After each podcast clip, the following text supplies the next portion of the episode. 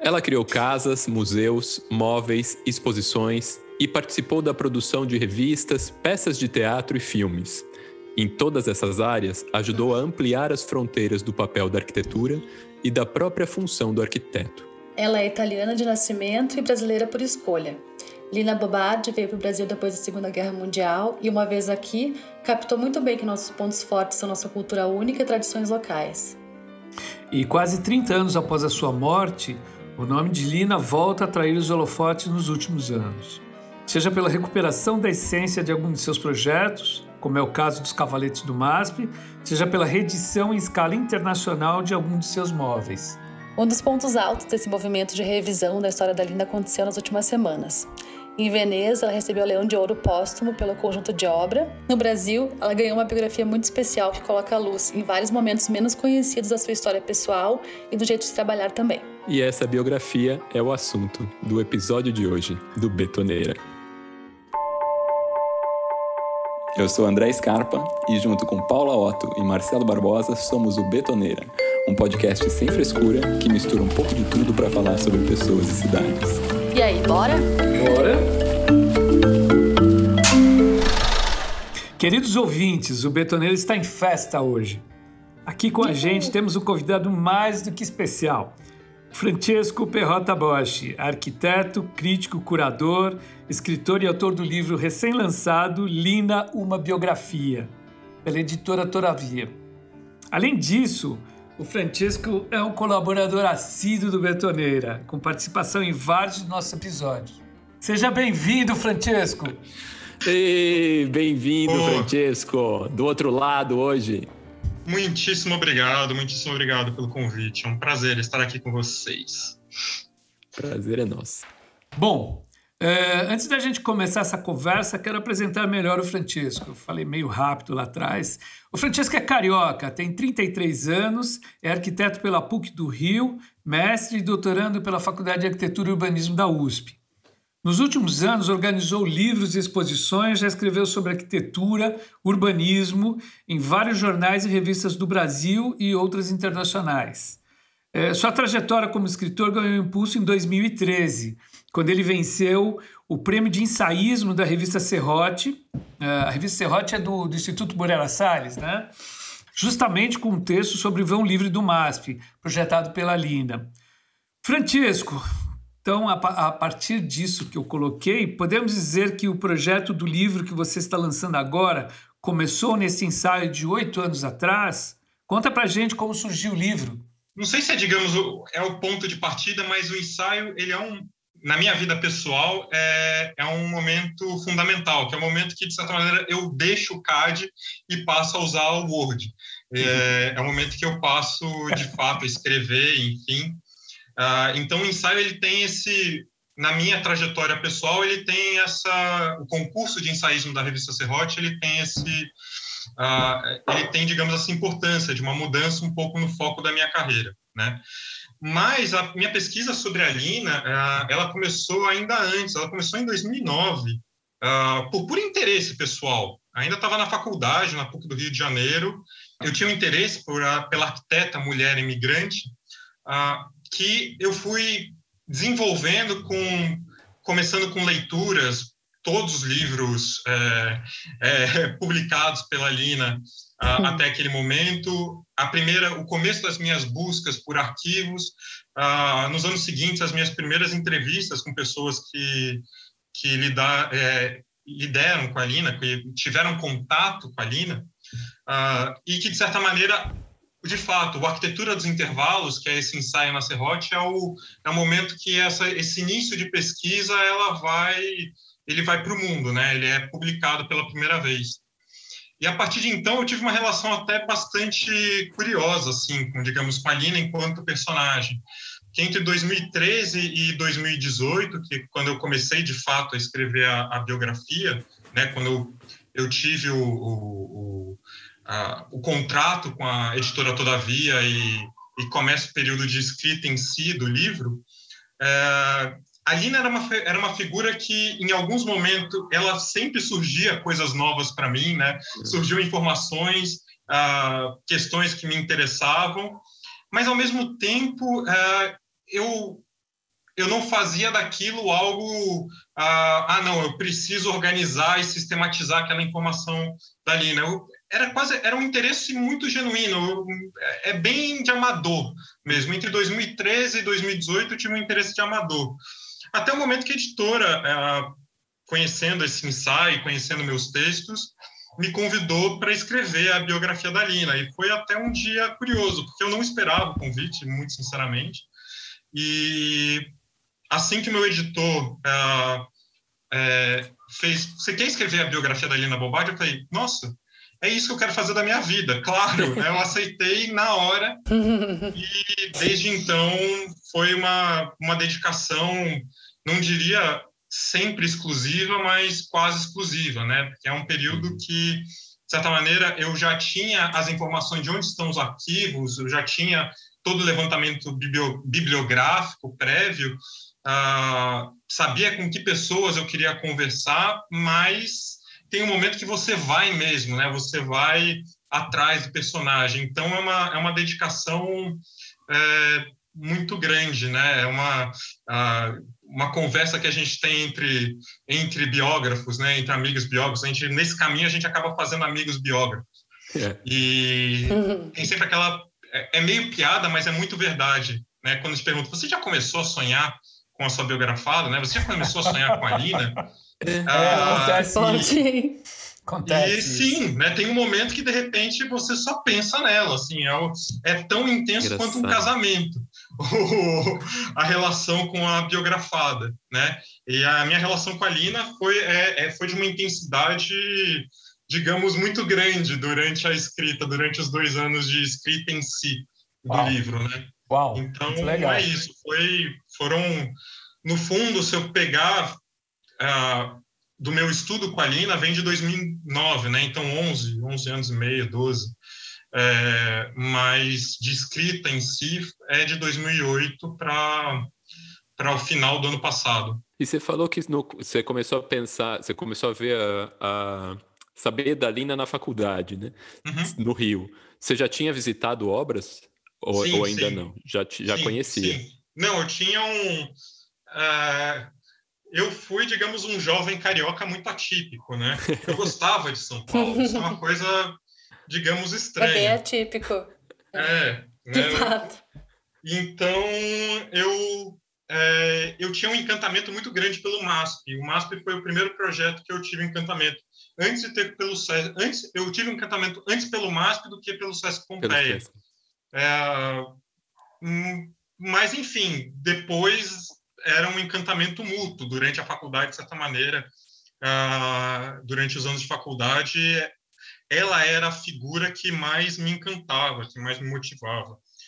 Mas assim, olhando até perspectiva, olhando prospectivamente, olhando para trás, desculpa, é, momento de corte.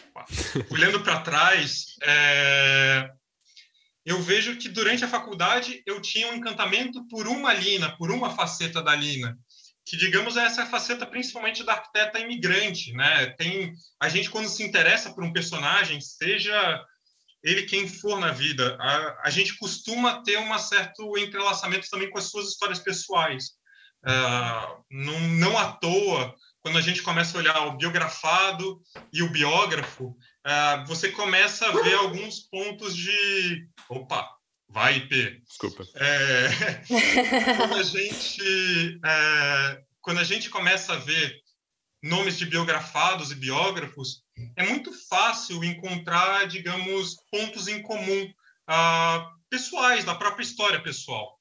Ah, e, obviamente, isso, no, no início, no começo do meu interesse com a Lina, foi muito forte.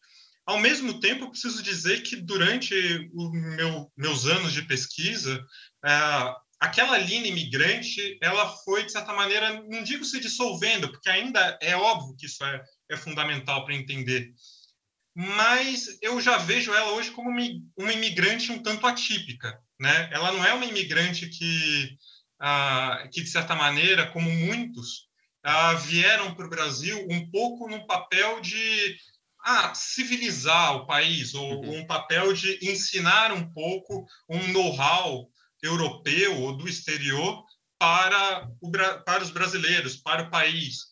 A Lina não, ela teve um interesse genuíno no Brasil. Né? Uhum. Né? Eu acho que por isso que isso é muito importante de, de, de colocar, porque demonstra como ela é uma figura singular. A Lina não era uma imigrante normal. A Lina ela teve um interesse genuíno pelo Brasil. Isso difere ela, por exemplo, de outros arquitetos, como o Franz Repp, que o, o Marcelo, é, Marcelo Barbosa estudou muito, uhum. ah, o Korngold. Em São Paulo, o próprio Palanque, que foi sócio da Lina, é, a cidade de São Paulo é rica de arquitetos imigrantes, mas o fato da Lina hoje estar, tá, digamos, se sobressaindo também se deve ao fato que ela tinha uma compreensão do país, da cidade de São Paulo, um tanto quanto diferente destes outros arquitetos imigrantes. Sim, os caras eram meio refratários às questões do país, vieram aqui muito experientes, trabalharam perfeitamente, fizeram coisas fantásticas, mas eles eram refratários à questão política, à questão uh, social do país. Eles vinham e trabalhavam. Eu, eu entendo muito bem o que você está falando. Perfeito. Toda a razão. Ali na, penetrou nessa, na cultura brasileira, na, na essência do Brasil. É, ela chega muito com legal. um olhar estrangeiro curioso, né? não o olhar estrangeiro é, interventivo. Isso, isso aí. Né? Ela tem um. Uh, acho que o melhor exemplo dela, que é até eu coloco no começo do livro, porque eu acho que é, o, é digamos, uma, é o objeto e, digamos, a imagem síntese uh, desse projeto de Brasil que ela teve, uhum. né, que o leitor pode achar quixotesco, né, ou brancaleônico, mas ela teve um projeto de país, né? Quem tem hoje um projeto de país? Que arquiteto uhum. brasileiro atual contemporâneo tem um projeto de país? E qual que seria esse projeto de país da Lina? É, eu acho que a, o, o, o exemplo principal, central para entender isso, é o que ela chamou de pré-artesanato nordestino. Né? Os objetos que ela encontra no sertão nordeste, ou mesmo em Salvador, que são objetos feitos por pessoas que literalmente nada tinham. Né? Ah, são objetos é, articulados, por assim dizer, ah, pela pura necessidade de sobrevivência das pessoas. São objetos que eles provêm ah, de dejetos, digamos, objetos que já cumpriram uhum. seu ciclo de existência enquanto produto de consumo e que eles recebem algumas intervenções de pessoas que não são intervenções projetadas, são intervenções feitas é, ainda é, quase por um bricolé, né? antes da ideia de projeto mas que são intervenções que fazem e dão uma nova utilidade para esses objetos, que passam a ser objetos utilitários para a casa das pessoas, né? É, uma lata de lubrificante que vira uma caneca e por uhum. aí vai. É, nesses uhum. objetos que parecem banais, a Lina viu um ponto de partida para um, um projeto que é um tanto ele mistura antropologia com, é, com uh, socioeconomia com design, com arquitetura, as barreiras entre disciplinas foram totalmente apagadas nesse momento. É, e ali ela percebe isso aqui é um ponto de partida, é um ponto de partida genuíno para uma nova modo, para um novo modelo de produção do Brasil. Isso também há de se dizer que tem um conhecimento que aí talvez seja um conhecimento de, de fato de uma europeia, né? De, um, de uma pessoa que veio de um lugar que passou por todas as etapas de desenvolvimento do que, que é um objeto, né? Digo de, obje, de um desenvolvimento que, que é um objeto, que é prévio, digamos, das corporações de ofício medievais, né? É, prévio a um momento que a humanidade começa a descobrir que é uma divisão de tarefas entre diferentes pessoas para produzir em escala, que é uhum. prévio à inserção das máquinas para a, a, a ainda o incremento e o aumento é, da produção a, de coisas no mundo, né? Para as massas, para as novas massas né, de pessoas. A Lina, ela tinha, digamos, um, uma compreensão de como foi essa genealogia a, do desenvolvimento mundial. E nessa compreensão, ela viu que ali no Nordeste, no Brasil, tinha um, vamos voltar todas as casas, mas vamos fazer, digamos, uma, uma nova trajetória, né? uma trajetória, digamos, autenticamente brasileira uh, e uma trajetória, digamos, é, singular no mundo, né? no mundo principalmente ocidental. Então, o, o, uhum. a ideia do pré-artesanato é, é, é, ela pode ser o objeto mais simples do mundo, mas enquanto uh, raciocínio é dos mais ambiciosos e complexos, né? Sim. Ali era o ponto de partida para uma nova economia brasileira, né? Uh, e que de certa maneira foi um sonho que ela tentou desenvolver, um projeto mais do que um sonho, foi um projeto que ela tentou desenvolver na Bahia, né? Nos anos anteriores à, à ditadura militar ah, e que, infelizmente, por muitos motivos, ele não se efetivou. Francesco, ainda sobre o ensaio e o livro, o que, que tu acha que mudou na percepção sobre a Lina de um trabalho para o outro? Porque foi um tempão de diferença, né? Tu conheceu no ensaio, 2013, e a Lina de hoje é outra, imagino, né? Como é que foi para ti essa, essa mudança? Ou mudou alguma coisa? Sim, a minha visão da Lina mudou entre 2013 e 2021, uhum. certamente mas não acho que o, o, o que eu escrevi no Arquitetura dos Intervalos ele deixe de ser pertinente. É, no caso, eu acho que foi uma, ela complexificou, mas não uhum. que não é um ensaio, por exemplo, que eu me arrependa. Né? Existe um outro texto que eu escrevi sobre a Lina, que é, aliás, da mesma época, que eu, esse eu digo aqui abertamente, eu me arrependo, eu acho que ele tem erros, tem problemas ali, estruturais, que é sobre a desformalização, eu chamo de desformalização do MASP, é, também publicado no mesmo período. Que, por exemplo, eu tento fazer uma articulação que é fundamental no livro, que é a articulação da, do, desse reconhecimento que ela vê no Nordeste, que eu acabei de explicar, com uhum. a experiência vivida dela em Milão né, na guerra, durante a Segunda Guerra Mundial, em que literalmente bombas britânicas caíram sobre a cabeça dela e destruíram o hospital, o, o escritório dela, né? É, no livro eu faço uma aproximação que é sutil, mas é uma aproximação importante. Num texto a, a, em 2013, eu tentei fazer essa aproximação e ali não foi bem sucedida. Né? Eu coloquei algumas questões no meio que hoje eu já vejo que não são pertinentes. Então, acho que o, o, o livro, de certa maneira, é, ele, eu não, em comparação à arquitetura dos intervalos, eu acho que a arquitetura dos intervalos ele foi um bom ponto de partida, né? Ele ainda é pertinente, uhum. mas, uh, é, enfim, mais informações chegam, mais projetos tem que, eu tive que lidar com mais projetos da Lina, né? O arquitetura dos intervalos é sobre, principalmente sobre o MASP e e mais que isso, eu tive que lidar. Uma biografia não é somente uma análise é, dos projetos de arquitetura, dos projetos imobiliários, dos projetos editoriais da Lina. Ela também é uma análise da pessoa, né, de como ela era claro. no seu íntimo. E isso é um desafio, digamos, de outra natureza, que é algo mais recente, é de fato um, uma, é uma pesquisa que ocorre nos últimos três, quatro anos. Não, e através do teu filtro também, né? Com as tuas vivências Sim, e como tu percebe ela. Acho a curadoria muito legal de, informação. de entender de, biografias, né? O olhar da pessoa sobre a outra pessoa. E... Sim. É, isso. Uhum. É, sim. É, que aí tem essa, essa curadoria de informação é algo super importante de lidar, de falar, porque tem uma tem uma questão, assim, já no começo, quando você começa a escrever uma biografia, é, nos primeiros meses que você ainda está estruturando, digamos, como é que vai ser o livro, uh, você tem um choque de realidade uh, inevitável que você percebe assim que não existe biografia completa, não existe biografia definitiva. Você vai vai faltar buscar... alguma coisa, né? Exato, por mais que você busque mais, mais informações, você sempre vai encontrar mais informações pra, uh, da pessoa que você está uhum. uh, tá se propondo a biografar. Né? Não existe, não dá para fazer um arcabouço completo. E mais do que isso, toda, todo livro, e aí não é, que é, não é uma questão do gênero literário em si, todo o é livro é ele isento. tem um grau de subjetividade do autor. Não adianta achar uhum. que, ah, não, isso claro. aqui é algo. Essa é a verdade absoluta sobre. Lina Bobardi. Não, não existe verdade absoluta sobre Lina Bobardi.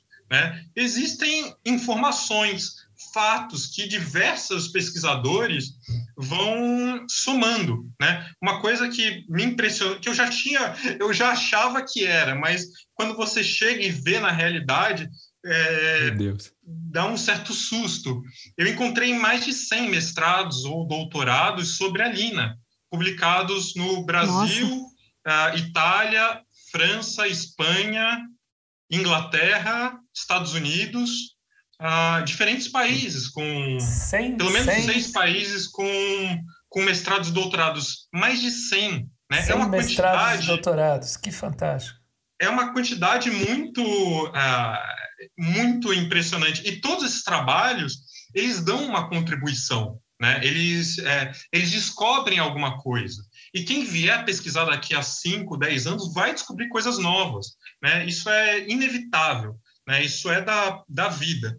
Então, é isso, uma figura fascinante como a figura da Lina, ela, ela merece muitos, muitos escritores e muitos leitores. Né? Isso tem que ser, uh, tem que irradiar, de certa maneira, esse conhecimento sobre ela. Francesco, o livro tem mais de 500 páginas são várias fotos lindíssimas, dali na jovem até o ensaio do Bob Wolfenson. E, e, é, e é uma pesquisa muito precisa, né, com documentos históricos, feita no Brasil e na Itália. E eu queria saber, então, você que falou, né, descobrir todos esses, esses mestrados fora, toda essa pesquisa, como que foi esse processo? Como, como foram feitas as entrevistas e onde mais você foi buscar informação? É, eu acho que tem. A, dá para, digamos, dá para organizar é, o período, de, digamos, de pesquisa. Tem uma divisão que ela, não é muito clara, porque obviamente se mistura em termos temporais, uh, mas há uma organização entre o momento da pesquisa e o momento da escrita. Por mais uhum. que a escrita está acontecendo e a pesquisa também vai ocorrendo em paralelo. Não, uhum. não, não são separações temporais muito claras, mas, digamos, existem momentos do seu dia que são momentos de pesquisa e tem momentos do seu dia que são momentos de, escrita, escrita, por assim dizer. E, desse, e, e, na sua pergunta, André, que é uma pergunta mais sobre a, a pesquisa, uh, eu acho que tem, digamos, alguns núcleos que dá para deixar bem claro. Um deles é a fonte primária, né? Fonte primária e atrás de acervos. Uhum. Uh, que tem, digamos, o acervo clássico, que é o Instituto Bard, mas engana-se terrivelmente quem acha que o Instituto Bard tem tudo. Né? Muito pelo contrário. Uh, a quantidade de arquivos públicos e privados que eu encontrei nesses anos uh, foi riquíssimo. E, e, são nesses arquivos, aliás, que são que para mim foram os mais é, mais interessantes, porque é onde eu achei as novidades, né? Sim. Uh, por exemplo, o Arquivo Nacional, que está aqui no Rio, está toda a documentação da Lina de, é, é, de naturalização de brasileira. É aqui no Rio que está o passaporte que a Lina, o passaporte que a Lina utilizou uh, quando ela chegou no Brasil. Né, o passaporte da Lina, uhum. quando ela chegou no Brasil, ela entrega o passaporte. O passaporte ficou com o governo e está aqui no Rio né? Está numa pasta aqui no Arquivo Nacional no Rio de Janeiro. É, em Salvador, São Paulo, Campinas, uh, Milão. Campinas também. Uh, Campinas, por exemplo, para dar um exemplo, em Campinas está o, o, advogado que, uh, que cuidou do processo dela, né, que defendeu ela no processo uh, do inquérito militar é, no começo dos anos 70, o Dr. Thales Castelo Branco. Ele tá, ele mora hoje em Campinas. Foi uma das pessoas que eu entrevistei. É um bom momento para mudar para o outro núcleo, né?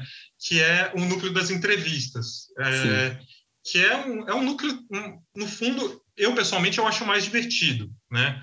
Uma questão que eu, eu tomei como um, algo fundamental, é, para mim, inter, interessava pesquisar pessoas que conviveram com a Lina. Né? Uhum.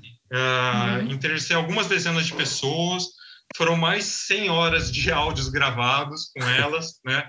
Muitas delas, algumas pessoas Você falou 100 horas, como... eu achei foram mais senhoras. Não, não, mais de 100 horas. 100 horas, número 100. Não eram senhoras, eram 100 é, Conviveram com a. Também eram senhoras. Também é... eram senhoras. Mas tem algumas pessoas, por exemplo, o Marcelo Ferraz, que eu entrevistei bem mais de uma vez. É, e, enfim, outras pessoas, é, pessoal da equipe do SESC dela, é, que tem, tem os arquitetos que, de certa maneira, são bastante reconhecidos, mas tem uma equipe incrível que trabalhava no SESC com ela, é, que nunca tinha sido entrevistado é, sobre a Lina. Né? O próprio Thales Castelo Branco ele tinha escrito um depoimento há alguns anos atrás, mas também nunca tinha sido entrevistado é, sobre a Lina. Então, tem algumas figuras que tiveram uma convivência com ela fundamental em alguns momentos da vida, é, que estão aí para serem escutados, né? E, de certa maneira, é um grande prazer escutar. Fazer as entrevistas é o momento mais, mais divertido é, é, desse processo. É, também, imagino... de certa maneira, foi quando as entrevistas também são importantes porque elas te dão um, um relato e, de, é, de certa maneira, um caleidoscópio pessoal da Lina uhum. que você não vai ter em outro lugar, né? É, por mais que os documentos. São as relações pessoais, né? Isso. Por mais que os documentos, assim, sejam incríveis, te dão mil coisas, os documentos ainda têm uma certa frieza. Claro. É, muitas uhum. vezes. E, uhum. e quando você está conversando com a pessoa, com, com a pessoa que teve contato pessoal com ela, uh, aí você aprende, de certa maneira, é, você escuta né, como, como ela era. E isso é, é, interessante até no sentido como pessoas diferentes dão relatos, às vezes, antagônicos. Mas isso é bom também, porque mostra como ela é uma personagem contraditória, né? A contradição Sim. dela não é é uma virtude, não é um problema, né? Uh, eu acho que o problema seria se ela fosse muito coerente. A contradição é uma das grandes virtudes dela, deixa ela deixa mais sedutora o, o que ela fala, o que ela pensou, o que ela projetou. Sim. E eu imagino que seja nessas situações também que você foi saber de coisas inéditas e acontecimentos que você não sabia. Queria saber se você tem algum, alguma coisa quente para contar para ah, gente. Eu sabia que chegava a hora da fofoca. Revelações. e também outra pergunta que é... Revelações. coisa que foi reveladora, assim, que foi, que foi uma epifania, assim, nesse processo. Que você não esperava e de repente te deu um clique. É, tem só para aí para jun, primeiro juntando, digamos, pontos nessa história, uhum. né? É, uma das revelações do livro, enfim, uma das histórias do livro, é, na verdade, o, o que de fato aconteceu na história do John Cage que estimulou a arquitetura dos intervalos, que foi o, o ensaio de 2013. Ah, que nesse processo, por exemplo, eu encontrei fotos e a única pessoa que está viva e que presenciou o John Cage no MASP né, que teve naquele momento de fato. É o que é Eugênia Gorini. Ah, que é Eugênia que... Gorini Esmeraldo, que é incrível. A Eugênia é, é uma ela é pessoa é maravilhosa. Ela foi secretária do BARD e braço direito do Petro Maria Bard no MASP. Uma hum. pessoa incrível, né? É, virou uma amiga durante esse processo. E é, ela foi a única pessoa que está aqui ainda nesse mundo que viu né, o, o Cade chegando no chegando no, no MASP. Então, o, aquilo que era uma anedota, é, que de certa maneira estimulou o ensaio de 2013, nesse livro uhum. eu revelo qual foi o fato né, real que aconteceu. Então, essa é uma das, é, digamos, uma das revelações. Bom, uma das, é, uma das minhas descobertas durante esse período, que não é bem descoberta porque já, já se tinha outras informações antes publicadas sobre o assunto, uhum. é, mas eu descobri muito é, novos documentos que são a respeito do inquérito militar que a Lina sofreu no começo dos anos 70. Uh, ah, ela sofreu esse inquérito militar uh, devido a um encontro que ocorreu na Casa de Vidro, em que estava presente o Marighella, Uh, e por isso o, é, numa investigação maior que estava se tendo dentro do Exército, uh, chegou-se ao nome da Lina. Uh, só que é um, é um fato um pouco. Uh, a participação da Lina naquele encontro é totalmente lateral. A Lina, de fato, ela abre a casa de vidro para ter uma reunião que tinha o Marighella, mas ela não participa da reunião, muito pelo contrário, ela até fica longe da reunião, não, não tinha uhum. muito interesse uh, em, em, em, participar ativamente daquilo. Uh, ela só abriga gentilmente, amigavelmente, por assim dizer. Uh, mas isso cria um grande problema para ela. Né? Descobre-se que, por meio de um depoimento, que não é depoimento, é tortura, ah, com um dos participantes daquela reunião, que é o Sérgio Ferro.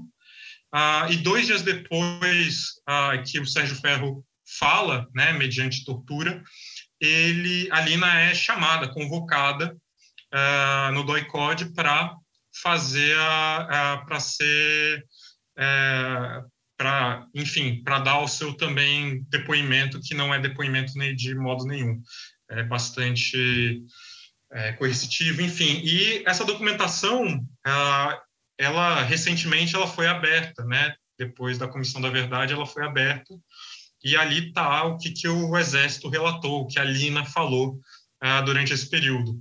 A Lina ela não foi, ela não teve uma prisão decretada logo depois dessa ida ao Exército dela, mas ela, com medo, ela fugiu para Itália. Ela foi para Itália dias depois, uma semana mais ou menos, um pouquinho mais de uma semana depois, ela foi para Itália, que era onde a irmã e a mãe moravam. Uh, e durante esse período da Itália, que são nove meses, ela passa, no meio desse período, ela passa a ser foragida de justiça, porque ela é convocada outras vezes ela não está no Brasil. Então, ela tem uma prisão decretada, né, que é o primeiro registro que eu vejo é em maio do ano seguinte, o, o depoimento, o, o, ela vai ao exército em dezembro de, é, ela vai ao exército em, o, o, dia que ela que ela vai ao exército uh, é em 9 de dezembro de 1970. Em maio de 71 é o primeiro registro que tem uh, que ela tem um, um mandato de prisão contra ela. E aí, uhum. nesse, aí, aí que de fato entra um problema, né? Ah, o, até tem um o Bardi, o Pietro Maria Bardi, o marido, ficou no Brasil e ele vai até o exército e tem um registro da ida ao exército dele que é meio curioso, que ele fala assim, ah, é, a Lina não está no Brasil e ela pode nunca mais voltar, ponto, né? É, dizendo isso.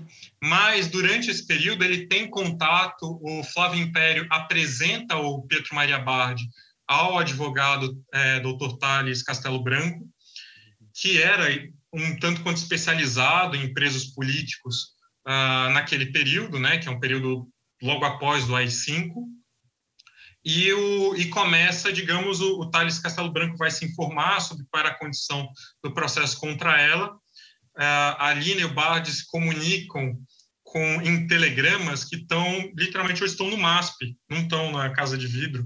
Uh, e nesses telegramas tem uma conversa com eles, vale ou não vale voltar, né? É, é, até que em setembro de, de 71, né, agosto, agosto, setembro de 71, ela volta para o Brasil até também é um episódio, enfim, que está no livro, como é que é essa volta. Uh, ela se apresenta né, à, à, justiça, a justiça que é, enfim, era justiça, mas é uma justiça militar. Uhum. Uh, mas, e uh, dias depois, enfim, depois da apresentação, ela, ela dá um novo depoimento e ela, a partir, de, a partir disso, a prisão dela é revogada o processo continua nas costas dela por algum tempo, né? Não é que ele é, é extinto imediatamente, mas uh, de certa maneira anos depois ele foi extinto, mas também é um período da Lina, que é o começo da década de 60, 70, desculpa, que é um período de grande ostracismo da Lina, né? É, tanto que tem um, uma anedota, né? Que o Zósimo, colunista do Jornal do Brasil na época, ele atropela a Lina. Né? Ele fala que a Lina foi atropelada no jornal. Uhum. É, e assim, tipo, a Alina foi atropelada no jornal. Ninguém sabia direito quem era a Alina. A Alina era a mulher do Bard, para aquele.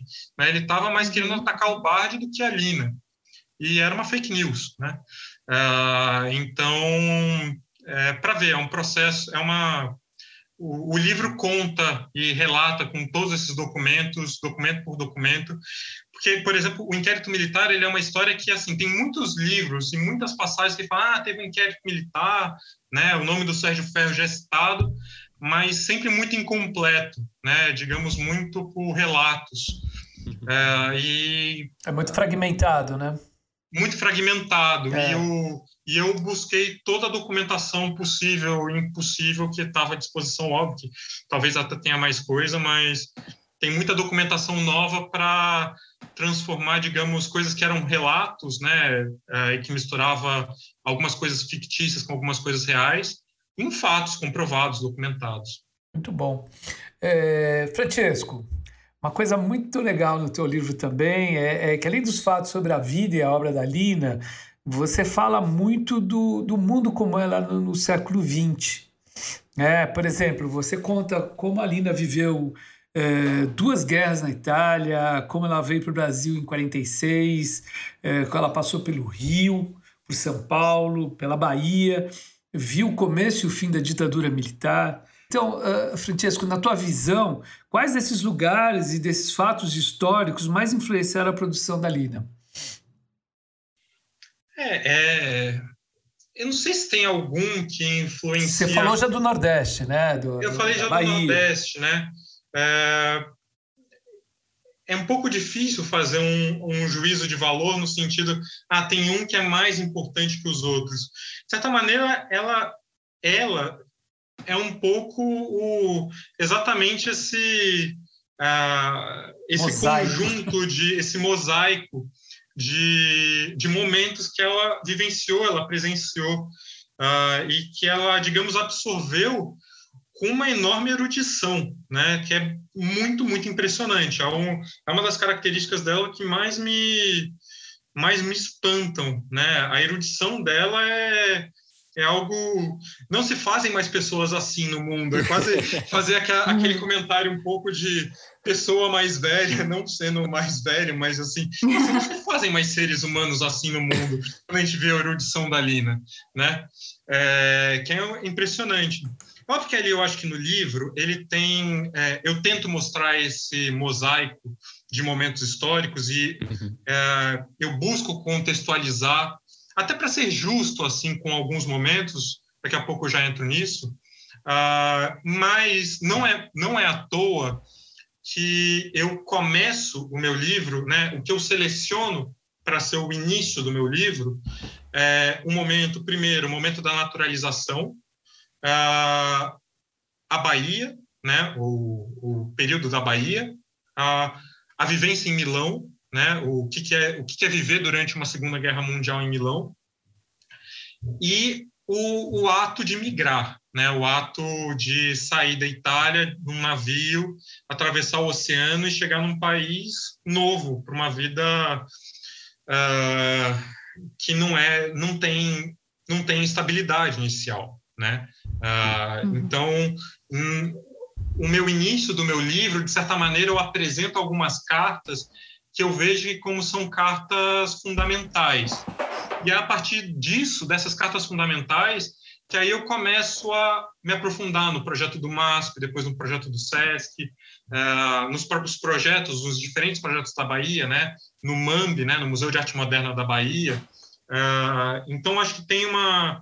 Uh, a, própria organização do livro, que, aliás, é muito importante ser dito, né? ela não é linear. No meio desse processo, eu comecei a é, começou como uma angústia, assim, né? Tipo, nossa, mas como é que eu vou fazer com que um, um leitor, por exemplo, perceba que o colar de águas marinhas é, que ela fez, concebeu ah, nos anos 50, que era uma metáfora dela do país, né? Ela fez aquele colar quase como uma metáfora da esperança do país. Uhum. Ele vai ressurgir nos anos 80 é, a partir do, da história do assalto, né, que ela é, é tomado o colar de águas marinhas como um, um, ato de, de uma decepção profunda, né? E mesmo de um início da morte, né? De um início de uma uh, de um processo de depressão muito profundo que ela teve nos últimos anos de vida.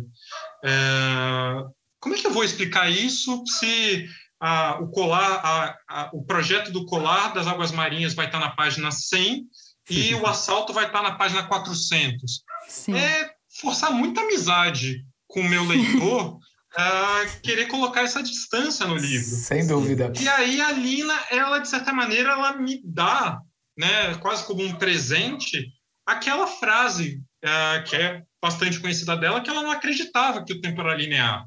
Né? Ela fez os cavaletes de vidro, Sim. que são exatamente para colocar quadros de períodos históricos muito diferentes lado a lado. Então, é com essa, digamos, essa concessão intelectual que ela me dá, que eu reestruturo o livro numa lógica que não, não é nada linear. E aí eu, eu, digamos, eu explodo os anos do século XX, né? e começo com uhum. 53, depois eu vou para 63, volto para 40 e poucos, pulo para 80, volto para 1914, e nisso eu vou tentando.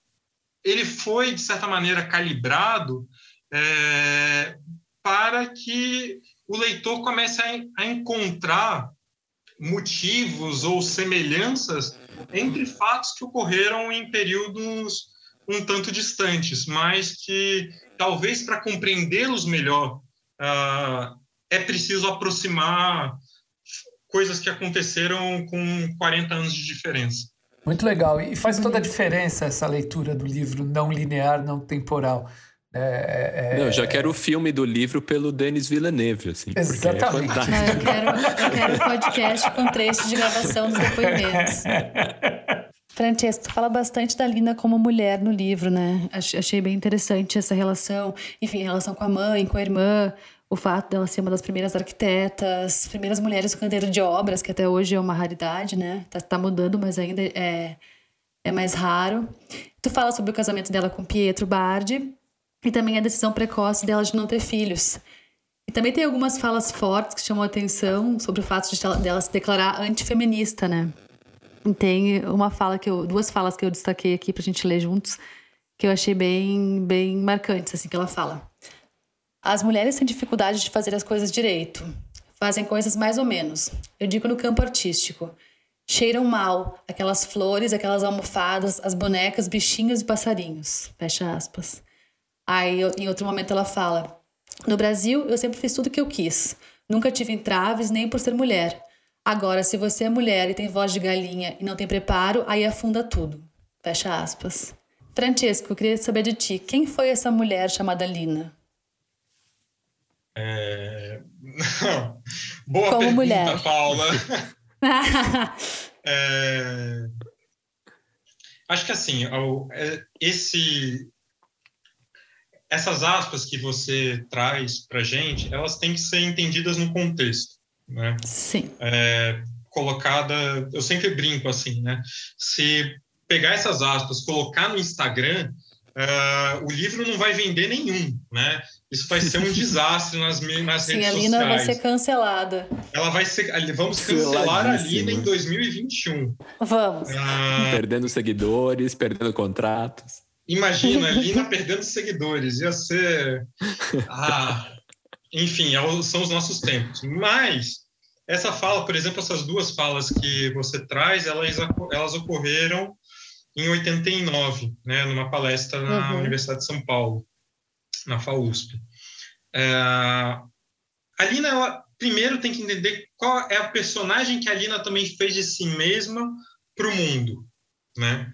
Ah, uhum. e nesse personagem que ela cria, né, nessa persona que ela cria, ah, ela é uma primeiro, ela é uma polemista nata. Ela, nas, ela tem uma, uma, uma força para incomodar os outros, incomodar o interlocutor. Uhum. Né? Ela quer tirar o interlocutor do, do lugar de é, o lugar agradável, o lugar de convívio. Então esse é um esse é um fato importante de uh, de colocar nisso. O segundo, da relação dela com as mulheres, é, o antifeminismo dela, ele precisa ser lido ah, por, ou, por outra luz, no sentido de ah, qual, em que momento ela estava falando isso? Primeiro, isso é uma interpretação, porque ela não falou durante a vida, ela não é, desenvolveu longamente a sua postura perante as mulheres. Não tem textos muito uh, muito aprofundados da Lina sobre isso. Mas um, ela tinha uma, o que a gente pode interpretar e rapidamente uh, encontrar é que o, ela via o, o, movimento feminista, principalmente dos anos 60, como um movimento eminentemente burguês. Né? Ah, era um movimento de uma classe média, classe alta.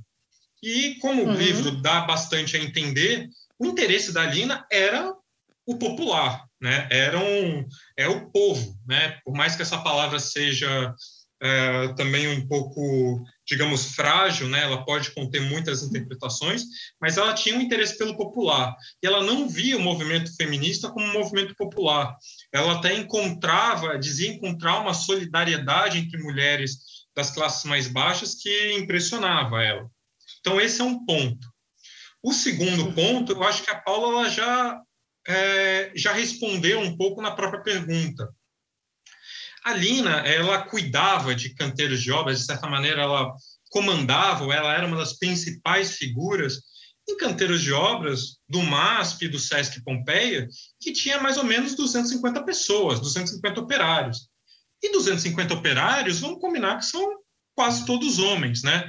É, uhum hoje a, a, existe uma disputa de gênero em muitos trabalhos, mas, digamos, pedreiro não é uma disputa que ocorre muito, né? Até hoje é um trabalho, esses trabalhos braçais de operário ainda são trabalhos muito masculinos, né? Uh, em canteiros de obra. Então, ela tinha que, de certa maneira, comandar aqueles homens todos, uma tropa de 200 pessoas. E para comandar uma tropa de 200 pessoas, ela tinha que se impor. Então, ah, esse personagem, digamos, antifeminista que ela cria também, de certa maneira, é um escudo, ou é, um, é uma maneira dela se é, fazer, ser, fazer ser respeitada ah, uhum. em um contexto, né, em, um, em, em, lugares muito, muito, muito masculinos. Vou falar a uhum. língua do Uga Uga, né? É, eu acho que é uma coisa que é bastante ainda atual, assim, essa coisa de ter que se impor de uma forma mais masculina muitas vezes, né, uh, ah, para conseguir ter voz. Isso está mudando, mas é uma coisa muito recente. Até uma conversa que a gente teve com a, com a Cal, com a Maria Cal Levi, do, do, do Estúdio Goma, a gente falou bastante sobre isso, sobre como, como é difícil ser, ainda é difícil ser mulher arquiteta na obra, se impor e ser ser a gente mesmo no contexto de muito homem ainda, né?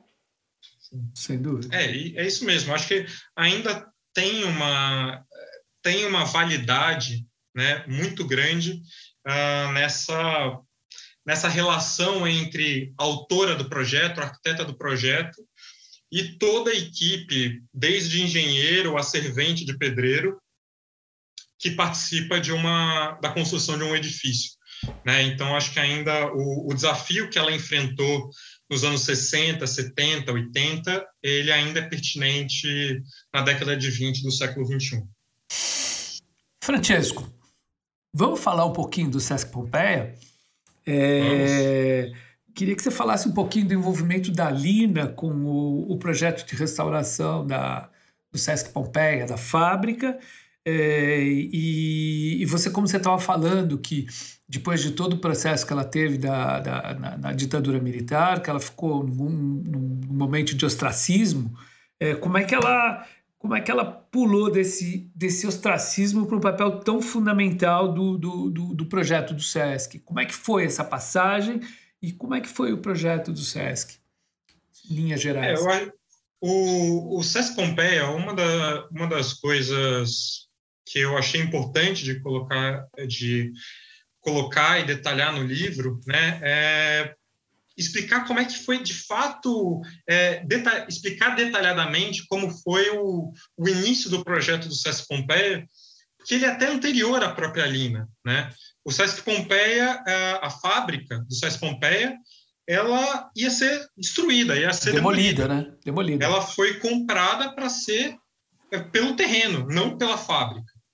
É, existia um projeto já bastante desenvolvido do, uh, do Júlio Neves uh, para aquele terreno.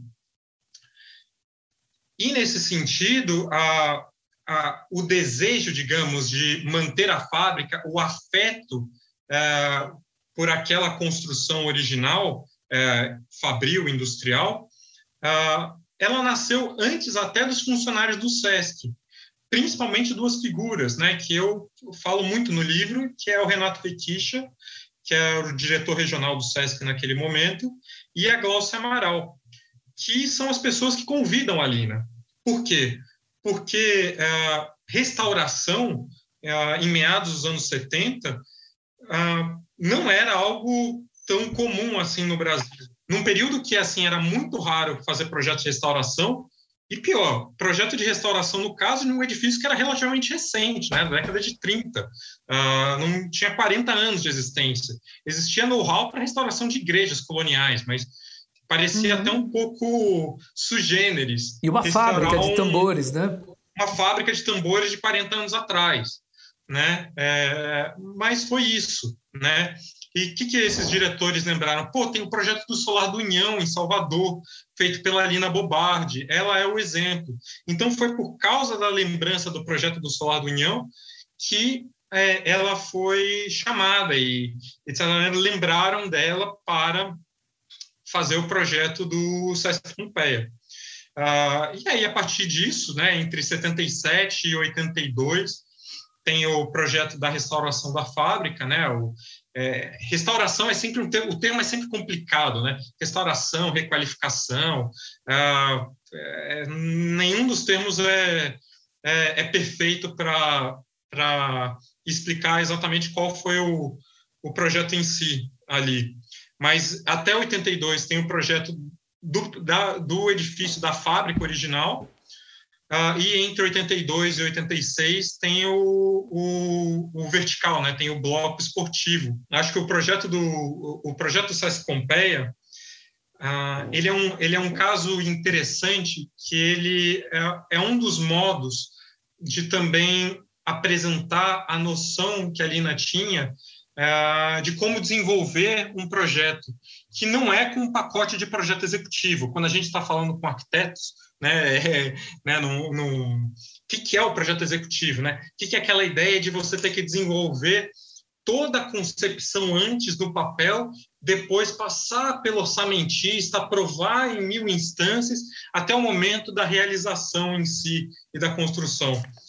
Ela, ela, ela ficava no canteiro da obra, né? Ela ficava, o escritório uhum. dela era no canteiro da obra, e ela uhum. meio que ela forçava para que o projeto fosse desenvolvido ao longo da construção, né, em paralelo. Ela ia modificando uhum. ao longo da construção, para até para também estabelecer um contato, digamos, mais direto possível com os operários, né, uh, uhum. no desenvolvimento, digamos, de detalhes ou de, de questões que às vezes a gente não presta atenção quando tem uma escala macro do projeto, mas quando tem uma escala, uma escala talvez até mais afetiva, com trechos da edificação, ele é muito importante. E o fato dela estar tá lá todo dia, o escritório lá, com a equipe lá, é, dentro do SESC Pompeia, é, é digamos, é fundamental também para a gente entender é, um pouco dessas virtudes que aquele que o SESC Pompeia tem. É,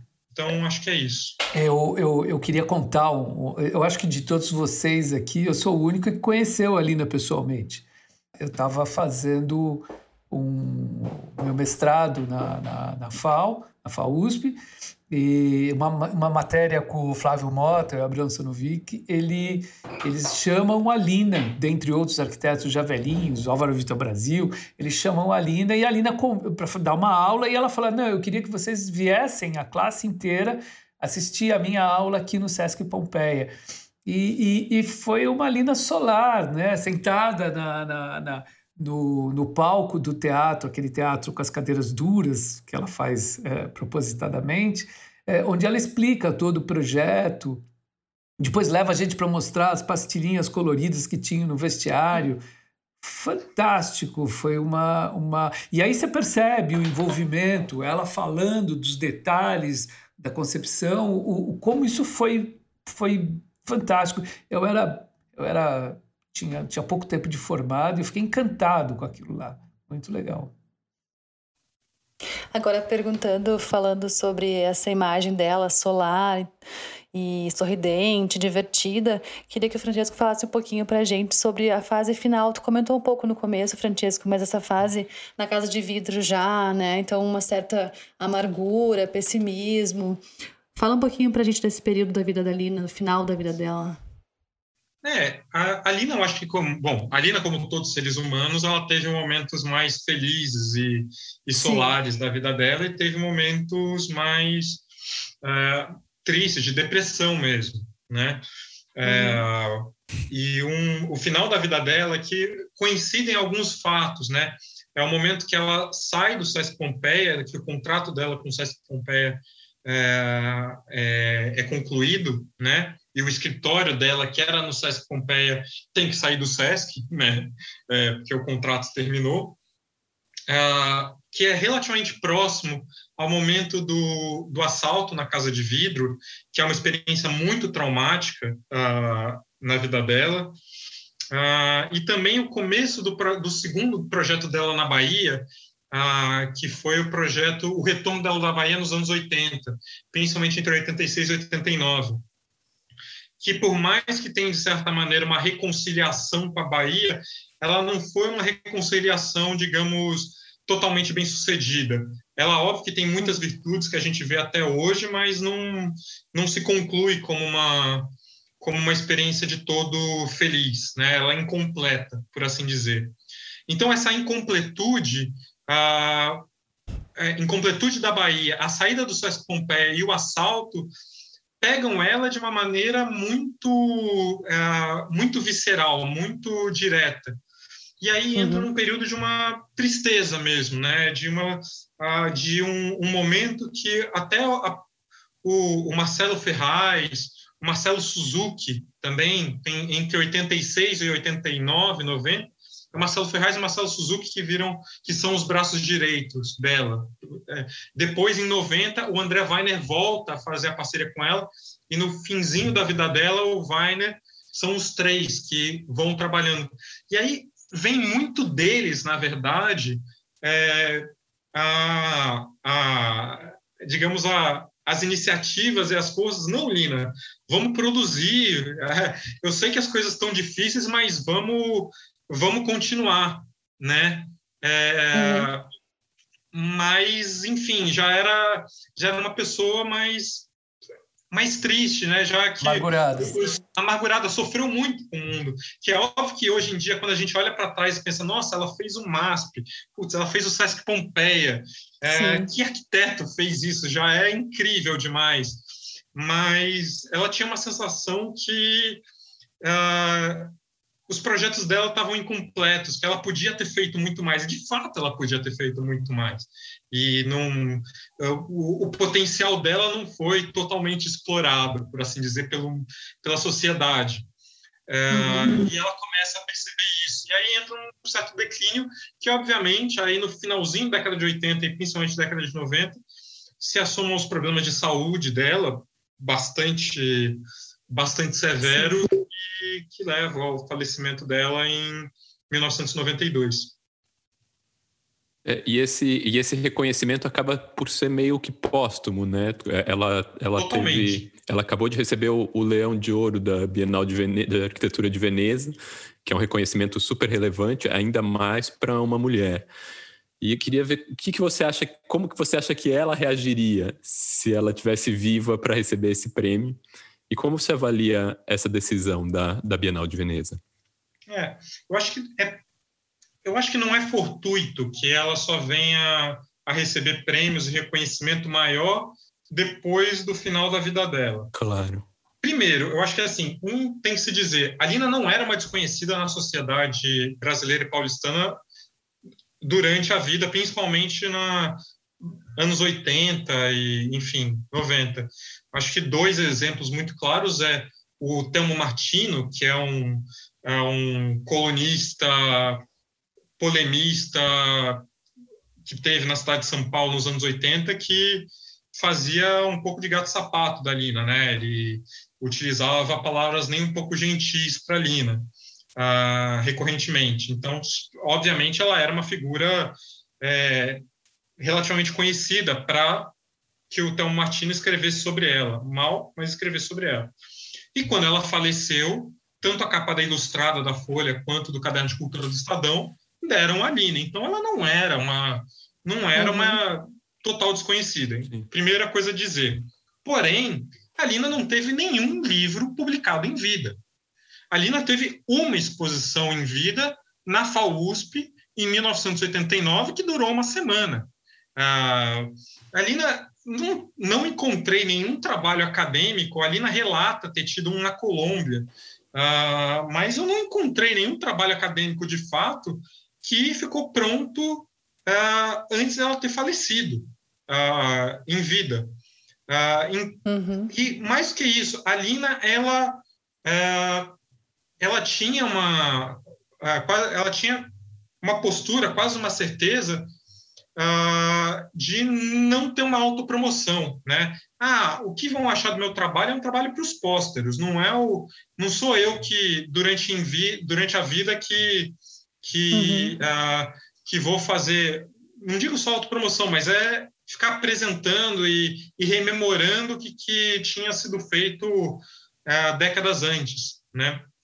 Então, um fato é, muito da obra dela foi, re, foi descoberta ou redescoberta uh, após a morte, principalmente uh, num trabalho muito bom, que é, é exemplar, assim, que o Instituto Bard, né, o Instituto Pietro Lina e Pietro, Lina Boa e Pietro Maria Bard uh, fez a partir de 1993, com aquele livrão da Lina, uhum. organizado uhum. pelo Marcelo Ferraz, e uma série de exposições que começaram no MASP, rodaram o mundo, uh, com, e rodaram mesmo o mundo, muitos países, sobre a Lina. Então, ela teve, digamos, uma apresentação mundial uh, nos anos 90. Ela foi praticamente reapresentada à Itália, a Milão, em 94, 95. Uhum.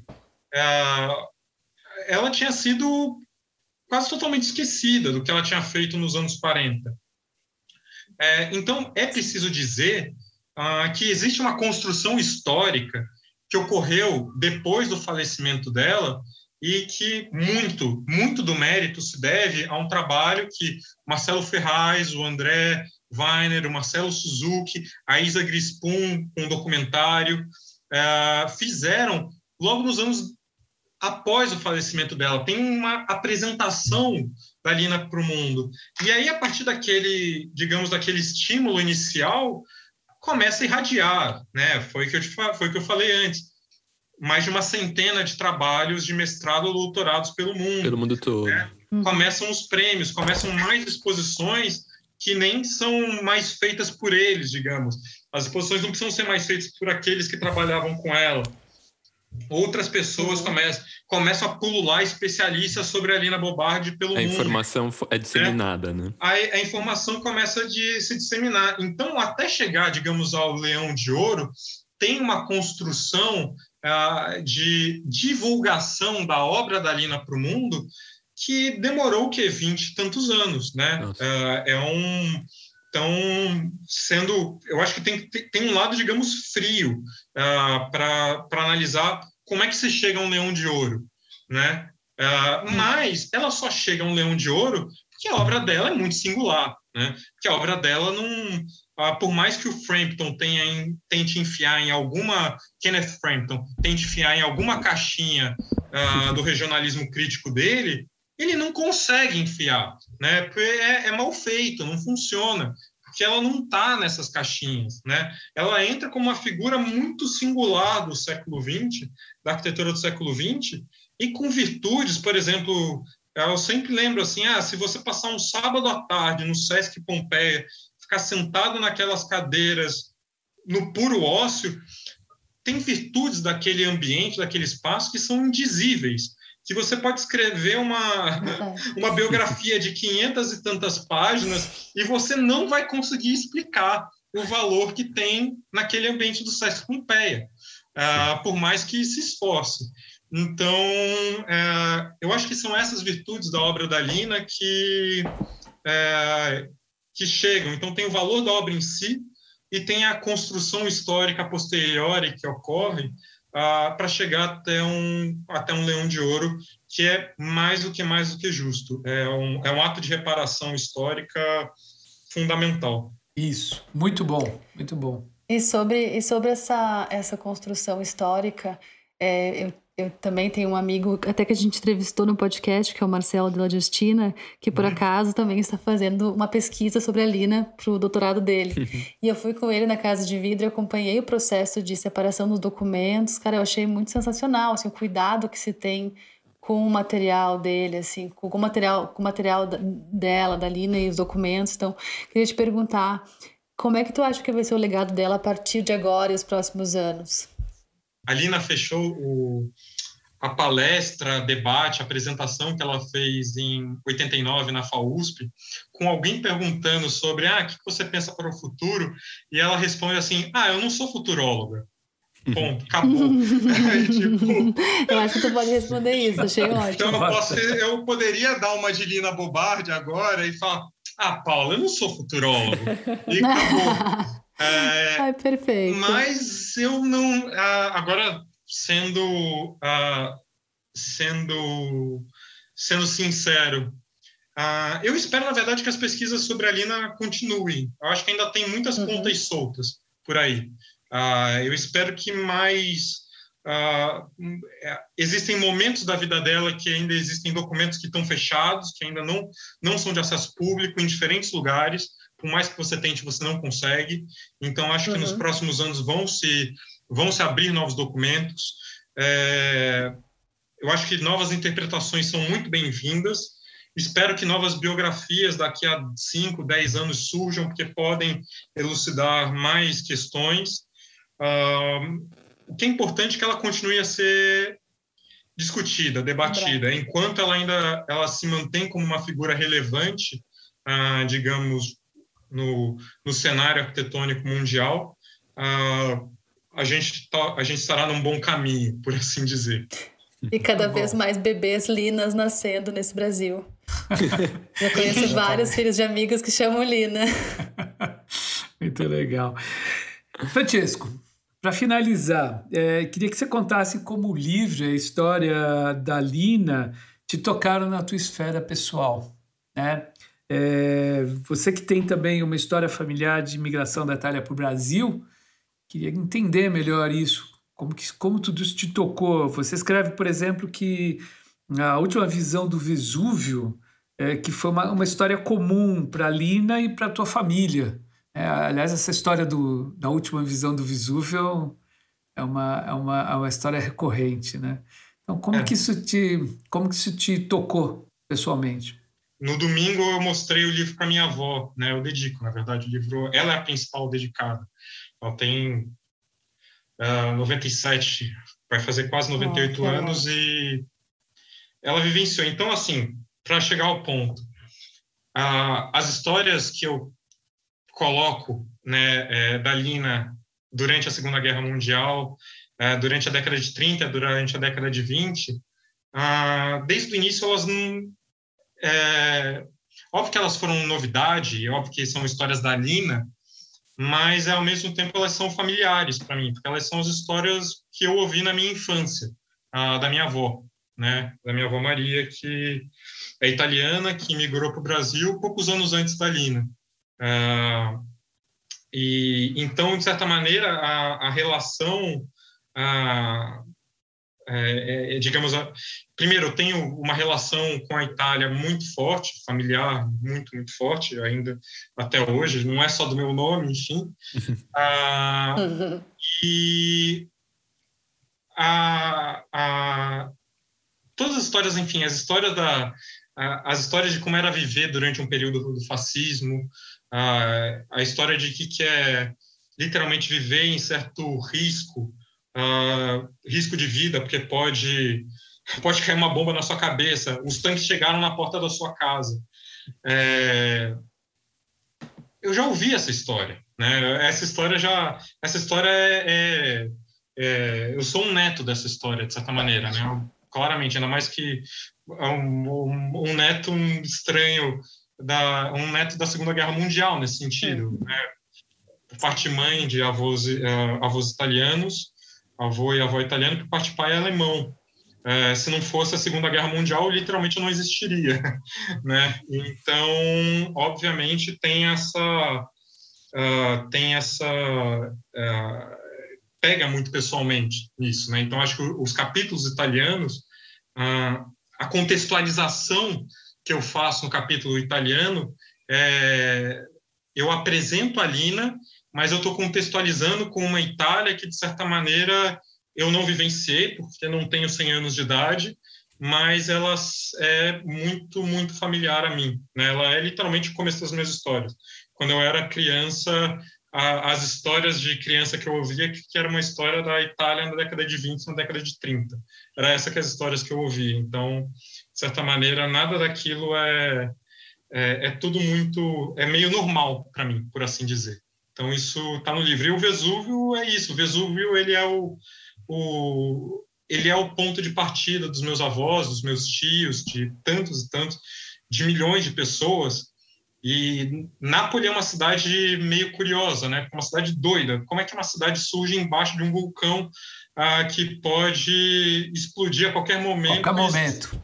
E, e sumir com aquilo tudo. Hum. E pior que naqueles anos, literalmente, eu acho que ainda é a última erupção, mas teve uma erupção no final da Segunda Guerra Mundial, teve, teve. Uh, em Nápoles. Então, aquele temor naquele momento era ainda maior, né? É, é, é uma cidade muito corajosa e, ao mesmo tempo, uh, deixar a Itália, a última visão da Itália, quando se partia do navio, é ver o Vesúvio de longe, né? A próxima visão que você vai ter depois de Dias do Mar é o Brasil. É, essa foi a imagem que a Lina teve, o Bard teve, milhões de pessoas tiveram e puta, tem que ter uma coragem do cacete para fazer isso. Vamos botar, vamos botar nesses termos, né? É entrar num foguete, né? É, para entrar em 20 dias para um lugar que você não sabe, não sabe como é que é, né? Hoje é muito fácil a gente pegar um avião e, e mudar. Naquela época era muito, demandava muito mais é, demandava coragem. muito mais coragem. Coragem e desespero, né? É, é necessidade, né? É, assim, necessidade. É isso ou nada. Você não deixa a sua casa porque você quer, né? Exatamente. Você deixa a sua casa porque, é, porque você precisa mesmo, porque não dá mais para ficar aqui. Francisco, parabéns pelo seu trabalho. O livro está lindo. E muito obrigado pela nossa conversa. Francesco, muitíssimo obrigado. Acho que é uma alegria ter você hoje do outro lado aqui com a gente. E acho que às vezes tem histórias que demoram para a gente saber tudo ou para aparecer. E acho que é porque essas histórias estão procurando ou esperando a pessoa certa para contar. E eu acho que a Lina achou a pessoa. Nossa, que lindo, concordo 100%. Francisco é um queridão, um fofo, foi uma honra te receber. É toda a família Betoneira Forever. Exatamente. Obrigadíssimo. Eu, eu que agradeço super. É uma, é uma alegria imensa estar, tá, enfim, estar tá com vocês nesse momento aqui como, como entrevistado. É, a iniciativa do Betoneiro é muito, é, é muito legal. É uma é, um, é digamos um empreendimento coletivo uh, que é literalmente uma família. Então é, fico, fico muito feliz de que o, o primeiro lugar aqui que eu estou falando sobre o meu livro em áudio seja pelo Betoneira. Ah, gente que ah, fez. muito legal. Este foi mais um Betoneira e este episódio contou com trilha sonora de Mário Capi, identidade visual de Flora Canal e Stefano Azevedo Aita, roteiro e direção de Michele Oliveira. O print da nossa tela foi minuciosamente registrado pela nossa fotógrafa oficial, Ana Melo. edição e finalização de José Barrichello. Este episódio foi gravado na casa de cada um, enquanto não podemos voltar para os maravilhosos estúdios do Baco Arquitetos, no coração da Vila Buarque.